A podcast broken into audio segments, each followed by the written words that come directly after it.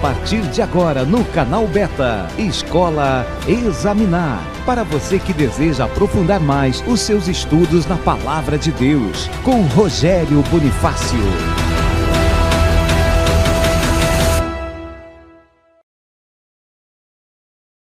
Shalom Adonai, eu sou Rogério Bonifácio para trazer para você um pouquinho mais de estudo da Palavra de Deus. Você gosta da Palavra de Deus?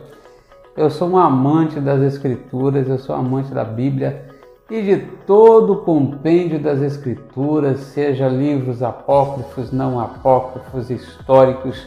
Eu sou um estudioso desses escritos e estou aqui para trazer um pouquinho mais do conhecimento das Escrituras baseado na hermenêutica. Eu sou Rogério Bonifácio e nós temos a Escola Examinar a Escola Examinar que está apresentando esse vídeo para você aqui no canal Beta. Então, olha só, todos os domingos nós temos o lançamento de um vídeo novo. É, a Escola Examinar está lançando um vídeo a cada domingo, sempre às 21h30. 21h30 é a hora do lançamento e você terá o vídeo disponível durante toda a semana com participações de temas específicos desse mesmo vídeo no Facebook, também no Instagram, do canal Beta, tá bom? A Escola Examinar ela é um projeto que começou em 2015, mas eu parei com esse projeto. Fiquei aí um ano, um ano e meio, dois anos quase, com esse projeto parado devido a alguns problemas, decepções é, na caminhada e até problemas de saúde.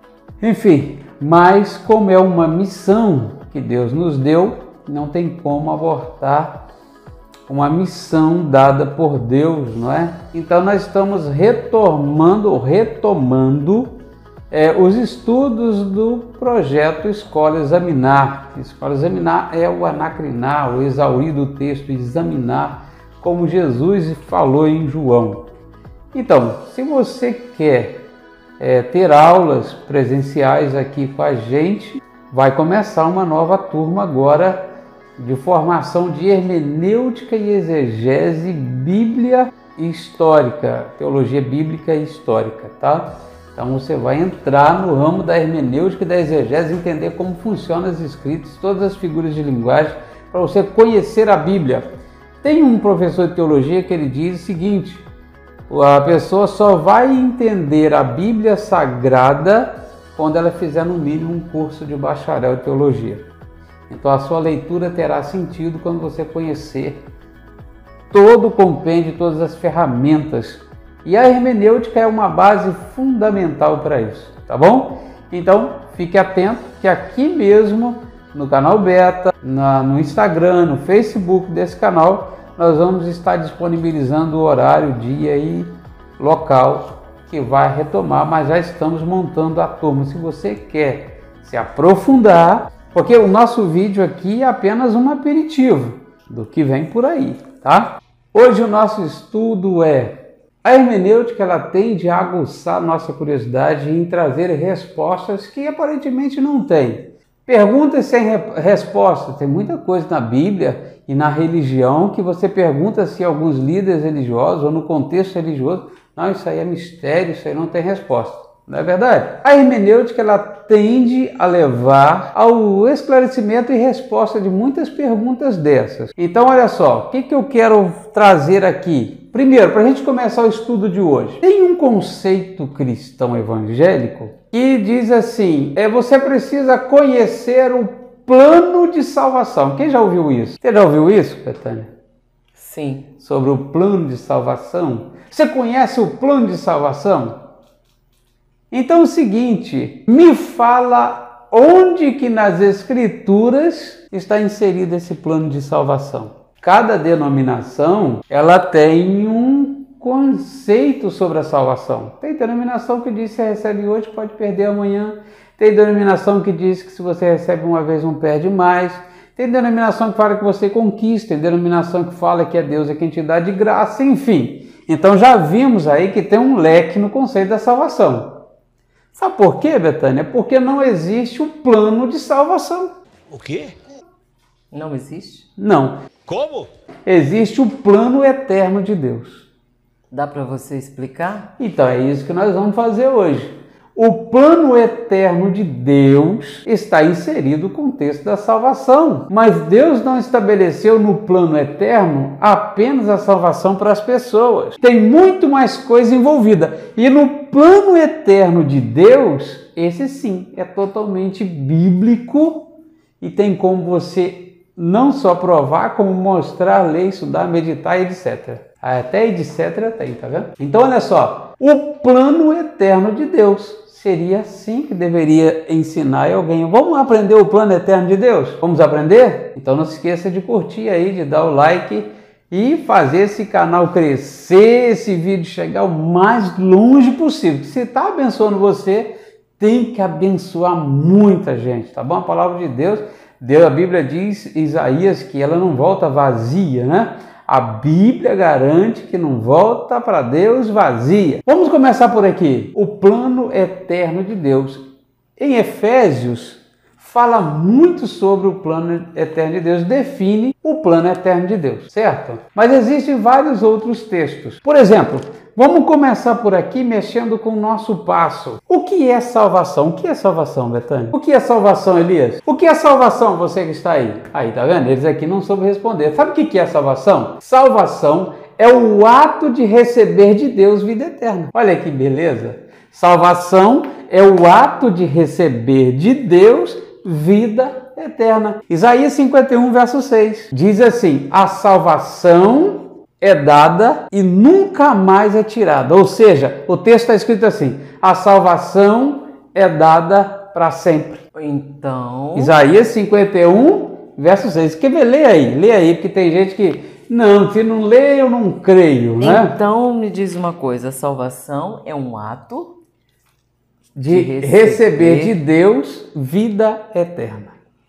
E isso pode ser revogado? A salvação? É. Jamais. Se uma vez é o ato que Deus faz, como tirar aquilo que Deus que conhece tudo já deu? Mas calma aí. Isaías. Não sai do vídeo. Isaías 51, verso 6. Não sai do vídeo ainda, por favor, espere. Levantai os vossos olhos para os céus e olhai para a terra embaixo, porque os céus desaparecerão como a fumaça, e a terra se envelhecerá como roupa e os seus moradores morrerão semelhantemente.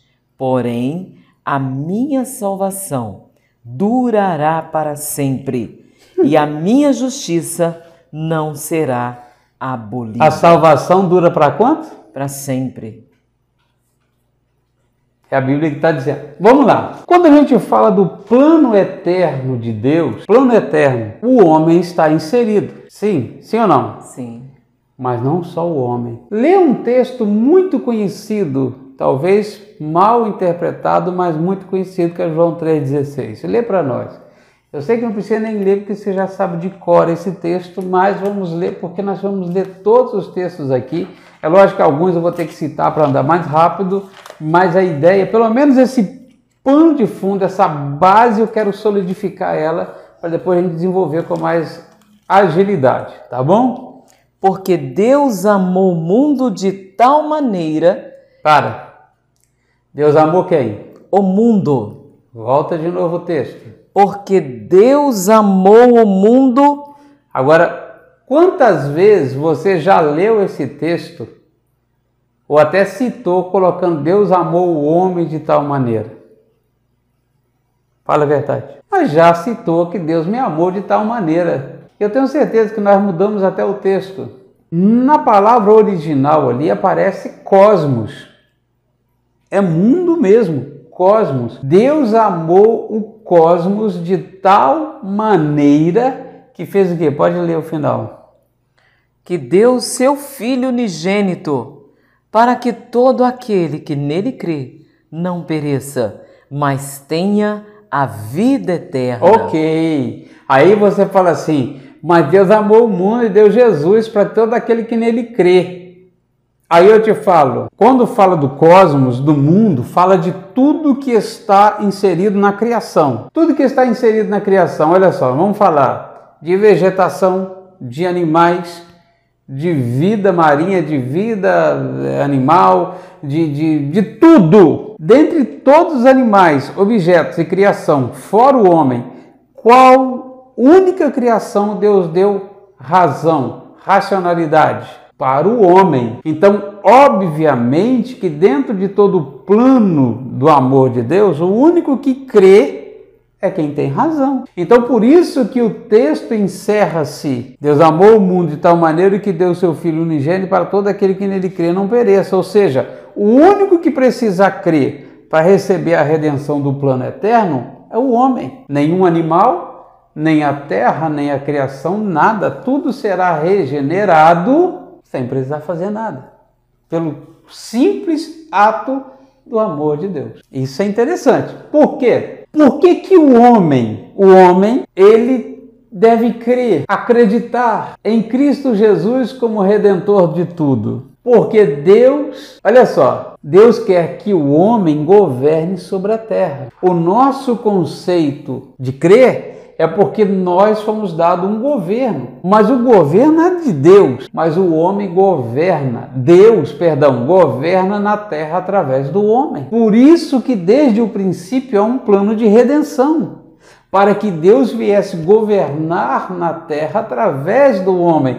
Nós temos um propósito dado por Deus de governar a terra ou Deus governar através de nós.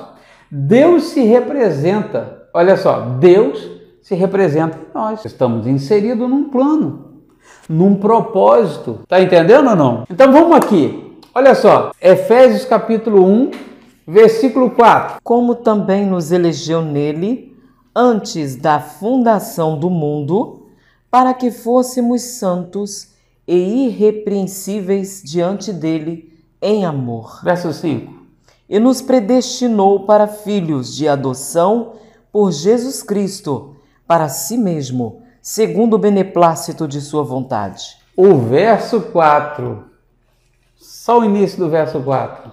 Como também nos elegeu nele antes da fundação do mundo. Nós fomos eleitos em Deus antes da fundação do mundo. O plano eterno de Deus não começou no dia em que você aceitou a Jesus numa igreja. O plano eterno de Deus começou antes da fundação do mundo. O, ter, o verso 4 fala de eleitos, o verso 4, 5 fala de eleição também e predestinação, a presciência de Deus, a ação de Deus, o conhecimento de Deus em todos os propósitos. Então, olha só, é, é interessante aqui porque no verso 4, lê de novo, só mais uma vez, só para a gente fixar bem. Como também nos elegeu nele antes da fundação do mundo, para que fôssemos santos e irrepreensíveis diante dele em amor, e se nos predestinou para filhos de adoção por Jesus Cristo, para si mesmo segundo o beneplácito de sua vontade. Aí você me pergunta assim, mas quando eu não era convertido, eu estava perdido e não conhecia sobre Deus. Um dia eu aceitei a Jesus e hoje minha vida mudou. Eu estou junto com você, a minha vida também mudou nesse tempo. Mas a Bíblia diz que Deus nos conheceu. A mudança que Deus nos deu veio através do conhecimento e num tempo de revelação. Agora, quando Deus me conheceu, fica uma questão. Se Ele me predestinou antes da fundação do mundo, quando que Ele me conheceu? Porque tem gente que acha que Deus conheceu você no dia que você entrou na igreja. Não, não, não. Deus conheceu você muito antes de você. Você sabia que você é bem mais velho do que você pensa, né? Nós somos mais velhos do que pensamos, porque nós somos eternos. Existe em nós uma eternidade. Por exemplo, é, a eternidade ela é dividida em três partes: é, era e há de ser. É pode ser caracterizado pelo tempo presente nosso, da matéria. O era, o eterno passado. E o há de ser, o eterno presente. Se eu olhar a Betânia, eu vou dormir, que ela está cochilando. Então eu vou cochilar também. Então, olha só, é, eu, quando eu entro nesse tempo de Deus, na eternidade de Deus, Eu entrei em todas as partes, mas eu fui gerado em Deus em espírito. Eu falei no vídeo passado sobre isso que eu fui gerado em espírito. Sim ou não? Amém ou não? Então, se eu fui gerado em espírito, em espírito, Deus me conheceu. E lá ele me predestinou. A vida física na terra é uma missão. Não precisa aqui nem abrir a Bíblia. Mas olha só o que diz a Bíblia em Jeremias capítulo 1, versículo 5. Antes que te formasse no ventre, te conheci. Ó, quando Deus conheceu Jeremias? Antes que te formasse no ventre. É, antes dele estar no ventre. Antes dele estar no ventre da mãe dele, ele estava onde? Em espírito em Deus. E antes que saísses da madre, te santifiquei. Santifiquei.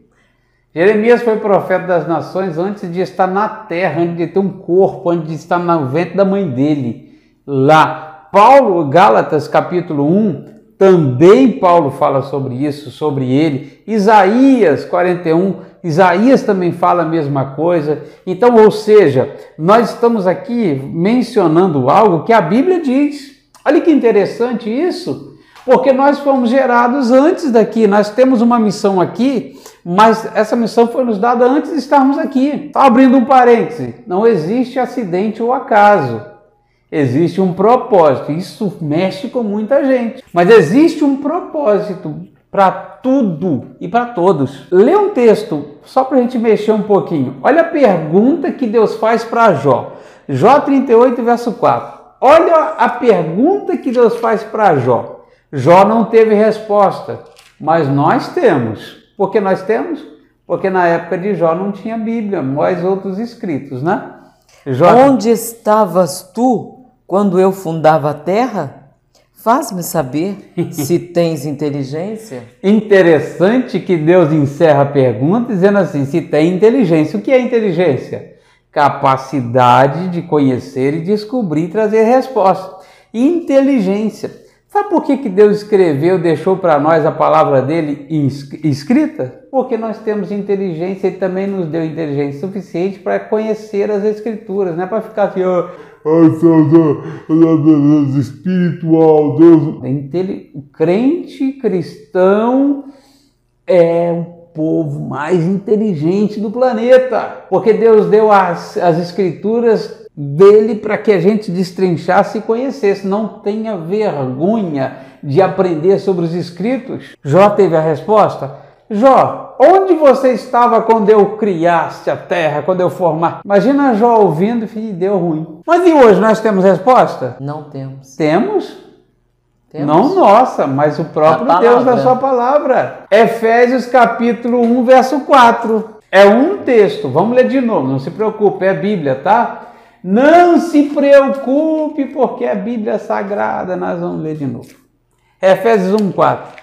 É que a Betânia está devagar. Hoje eu estou devagar, né, Rogério? Efésios 1, 4. Vai. Como também nos elegeu nele, antes da fundação do mundo, para que fôssemos santos e irrepreensíveis Onde... diante dele em amor. Jó, Onde você estava quando eu fundei a terra? Deus não estava testando Jó. Não estava. Ele estava afirmando, né? Olha o que, exatamente. Olha o que a Bíblia em Efésios Paulo escreveu.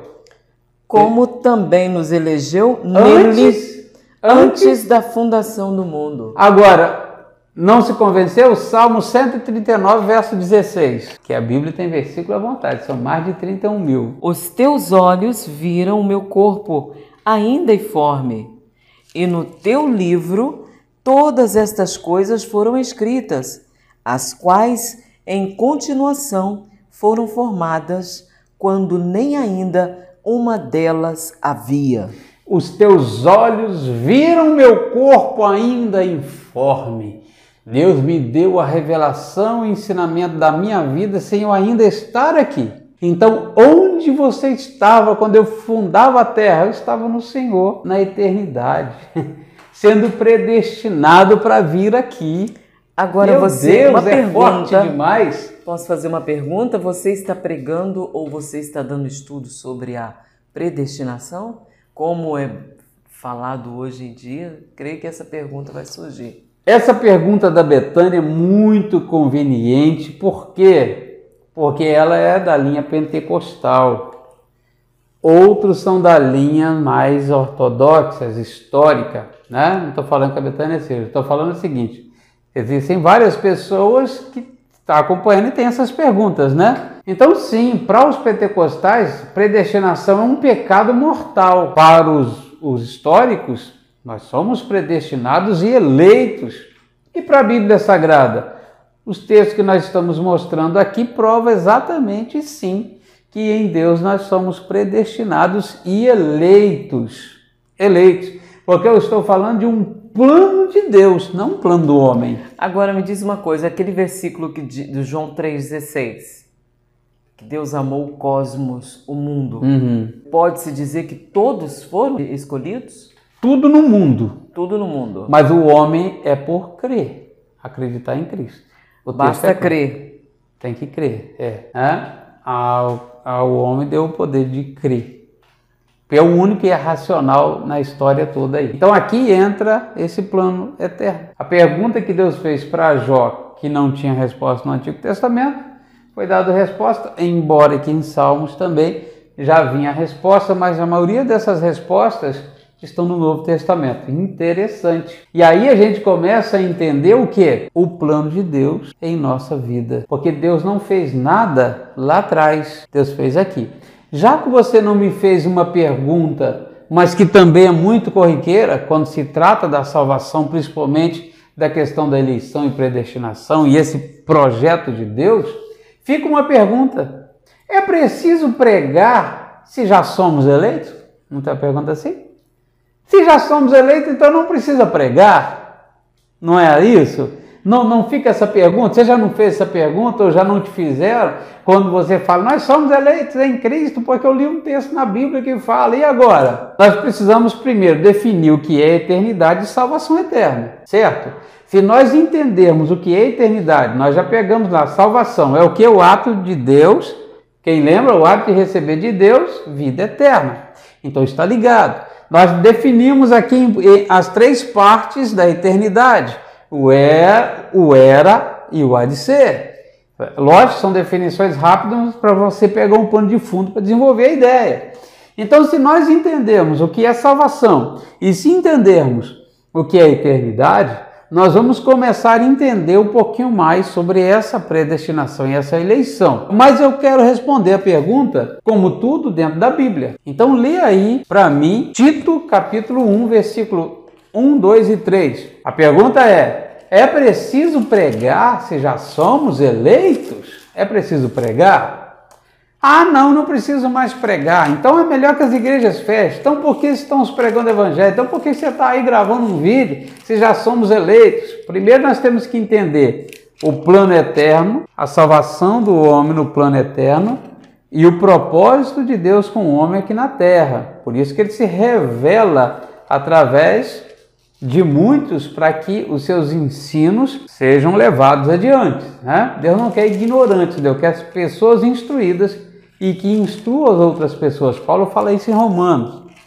Tito capítulo 1, versículo 1, 2 e 3. Mas a seu tempo manifestou a sua palavra pela pregação. Lê com calma, porque isso é muito importante. Eu estou respondendo uma pergunta eu estou respondendo uma pergunta que é muito feita pela igreja atual e uma igreja não tão do passado, que tenta combater quem crê no predestinação bíblico com essa pergunta. Olha o que Paulo falei com calma.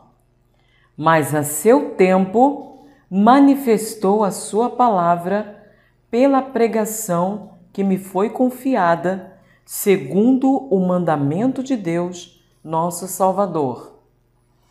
Lê de novo, por favor. Olha o que Paulo está falando. Ele é quem? Paulo é quem? Paulo é um eleito, não é isso? Está escrito? Olha só. Eu, Paulo, vai. Paulo, servo de Deus e apóstolo de Jesus Cristo, segundo a fé dos eleitos de Deus. Segundo a fé de quem? Dos eleitos de Deus, uhum. é o conhecimento da verdade que é segundo a piedade Pode ler agora mais esse outro versículo. Em esperança da vida eterna, oh. A qual Deus não pode mentir. Deus não mente, não pode mentir sobre a salvação, sobre a eternidade. Prometeu antes dos tempos dos séculos. Prometeu antes de quando? Dos tempos dos séculos. Meu Deus, que é maravilhoso. Mas a seu tempo manifestou Ó. a sua palavra. Esse último versículo agora, olha só. Paulo eleito. Deus não pode mentir sobre a eternidade, prometeu antes dos séculos, mas ela se revela num tempo oportuno. Quando? Vai. Mas a seu tempo manifestou a sua palavra pela pregação que me foi confiada, segundo o mandamento de Deus, nosso Salvador. Entendeu a importância da pregação? A pregação também ela irá alcançar os eleitos no tempo oportuno por Deus. A missão que Jesus deu é ir de pregar o evangelho. Foi ou não foi? Qual a minha missão? Ir de pregar. Se eu tenho um, um, um ministério de ensinar, ensinar. A palavra no tempo ela vai encaixando. Por isso que a Bíblia diz que a minha palavra não volta para mim vazia, sem antes atingir o objetivo para qual foi destinada. Ela tem um propósito, um tempo certo. Só que Deus não me deu, quem prega, Deus não deu saber quando. Mas quem recebe, ela vai encaixando. E pensa você, porque tem gente que fala assim, já estou convertido. Não, a conversão é algo é, sequencial. Eu, a cada dia que eu aprendo mais, eu converto mais e me liberto mais.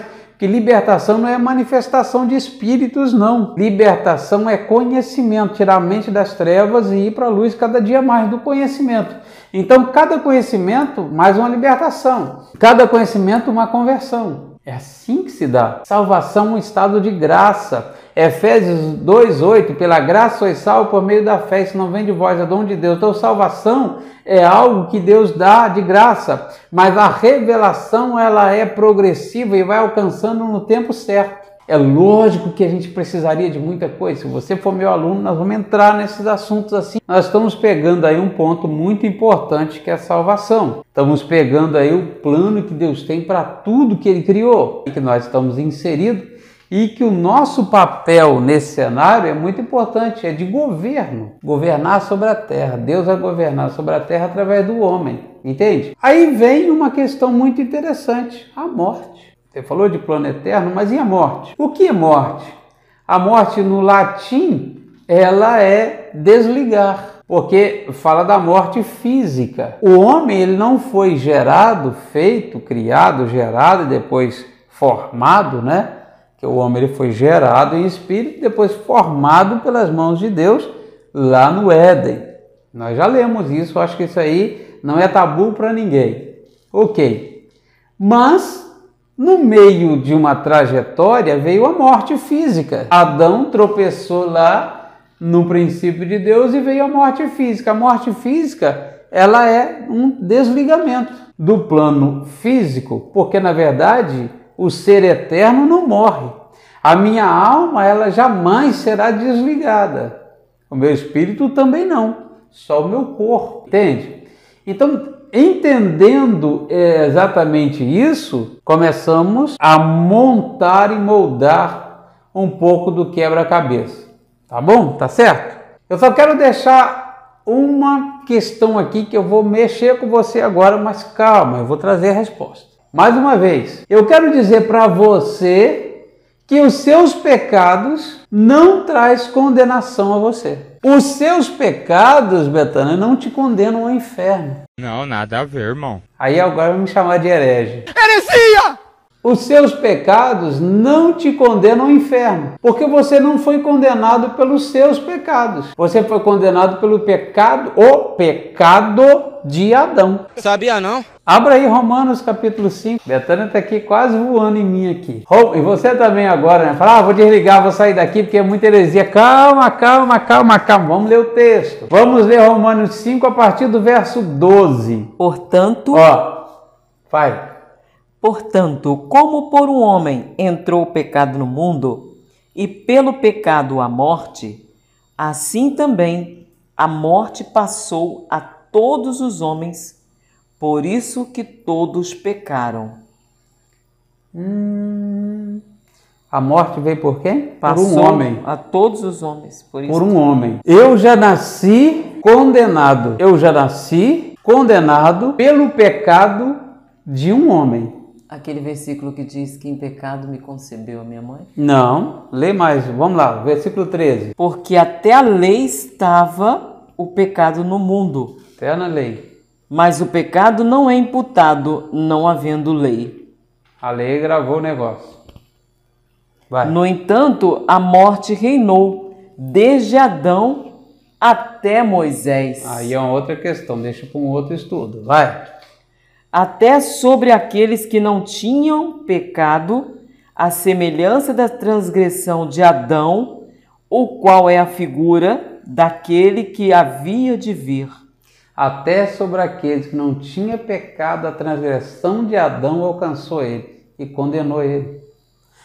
Eu nasci no pecado de Adão. O pecado de Adão já me condenou. Não é o que eu fiz daqui depois que eu nasci, foi o pecado de Adão que me condenou. Vamos ler mais, ler mais. Mas não é assim o dom gratuito como a ofensa. Porque se pela ofensa de um morreram muitos, Ó, muito mais a graça de Deus e o dom pela graça, Graças que é de um só homem, Jesus Cristo, abundou sobre muitos. graças a Deus, é mais. Agora volta para Adão. E não foi assim o dom como ofensa, por um só que pecou. Porque o juízo veio de uma só ofensa. De uma só ofensa. Na, Guardou ver- isso aí? na Não. verdade, O juízo veio de uma só ofensa. Que ofensa é essa? A de Moisés, de, ah, De Adão. Por isso que não são os seus pecados que te condenam, é o pecado. Vai. na verdade, para a condenação, mas o dom gratuito veio de muitas ofensas para a justificação. Mais um. Tá Por- engrossando. Porque se pela ofensa de um só a morte reinou por esse, muito mais o que recebem a abundância da graça. O do, o- o do dom da justiça reinarão em vida por um só, Jesus Cristo. Lê o verso 18 agora para a gente fechar. Pois assim como por uma só ofensa veio o juízo sobre todos os homens para a Por uma condenação, só ofensa, a Bíblia que está falando. Vai. Pois assim como por uma só ofensa veio o juízo sobre todos os homens para a condenação, assim também por um só ato de justiça veio a graça sobre todos os homens para justificação de vida. Um só ato de pecado trouxe condenação para todos. O pecado. Um só ato de justiça trouxe salvação. Por isso que, observe o que eu vou dizer e analise o texto. Eu não posso dizer que qualquer que seja será condenado, porque da mesma forma que eu não escolhi pecar e nasci no pecado de Adão e condenado por ele, eu também posso não ter escolhido Cristo e a salvação dele, o amor pela graça pode ter me alcançado. Não está aqui o direito de ninguém dizer que alguém vai ser condenado por alguma coisa. Então você está dizendo que todos serão salvos? Não estou dizendo isso, só estou dizendo o seguinte: a salvação é um dom de Deus que eu não posso falar que alguém vai ser condenado, porque isso é uma ação só de Deus. Agora, que os meus pecados não me condenam ao inferno, está escrito aí: o que me condena é o pecado de Adão. Calma, Betânia, calma. Está gostando do nosso estudo? Gostou? Pois é. Domingo que vem, a segunda parte do plano eterno de Deus. Liga aí, hein? O canal Beta apresentou Escola Examinar com Rogério Bonifácio. Para você que deseja aprofundar mais seus estudos na Palavra de Deus.